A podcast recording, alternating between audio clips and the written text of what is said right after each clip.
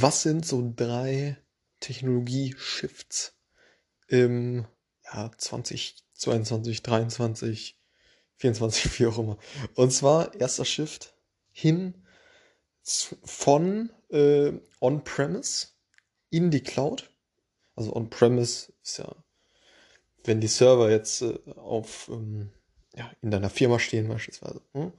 Ähm, also in deiner eigenen Firma stehen die Server und du betreibst dort drauf eben die ganzen Prozesse.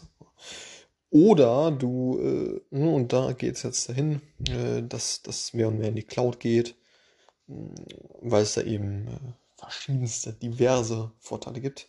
Ähm, ne, dann musst du dich eben nicht selber um das Thema halt kümmern. So. Sprich, On-Premise Richtung Cloud. So. Das ist das Erste. Das Zweite ist, und ja, die Reihenfolge ist jetzt beliebig, ne? ähm, das Batch-Streaming Richtung, ähm, also von Batch nach Streaming. Das heißt, äh, dass, dass der Upload oder die Aktualisierung von irgendwelchen äh, Data Pipelines äh, nicht mehr nur in äh, Batches passiert, also in bestimmten Zeitabschnitten oder wenn ein bestimmtes Event passiert, dann werden die Daten reingeladen, sondern auch in ja, Streaming. Das heißt, äh, es kommt was Neues rein, wird direkt reingeladen, neu hochgeladen im Stream halt, damit man Live-Daten hat, mäßig so. Ne?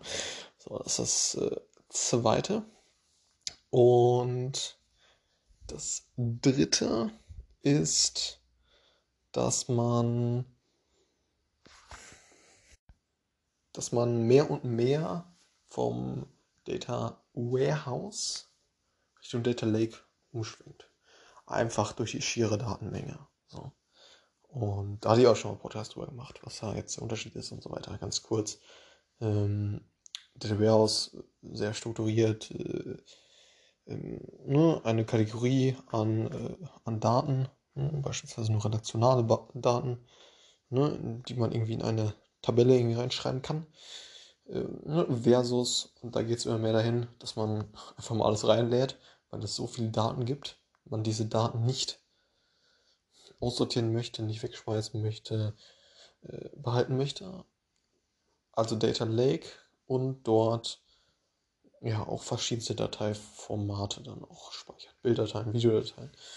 Ne, Themen, die man irgendwie in Relationen, also sprich Tabellen reinschreiben kann und so weiter. Also ne, Shift vom Data Warehouse zum Data Lake.